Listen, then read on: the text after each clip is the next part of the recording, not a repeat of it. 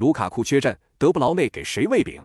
咱们一起来看看赛前有哪些关键信息。一、比利时主帅马丁内斯赛前确认头号射手卢卡库将缺席本场比赛。卢卡库是比利时队史第一射手，他的缺阵对锋线影响不小。二、比利时队二十六人大名单中有十六人参加了上届世界杯，在二十四支参加了上届世界杯的球队中，比利时队是人员变动最小的球队。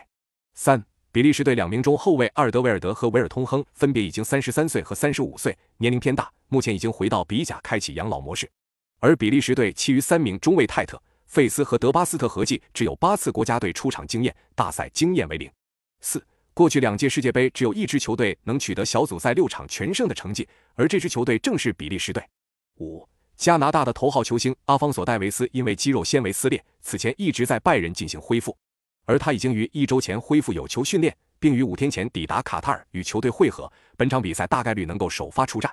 六，加拿大的二号球星是里尔的前锋乔纳森·戴维，他三十五次国家队出场打进二十二球，十分高效，而目前他才只有二十二岁，就已经是队史第二射手了。本赛季在法甲十五场比赛打进九球，状态不俗。七，加拿大队本次是历史第二次打入世界杯正赛，球队在世界杯历史上既无进球也无积分，因此本场比赛只要能进球或者拿分，就将取得历史性突破。那么本场比赛你更看好谁？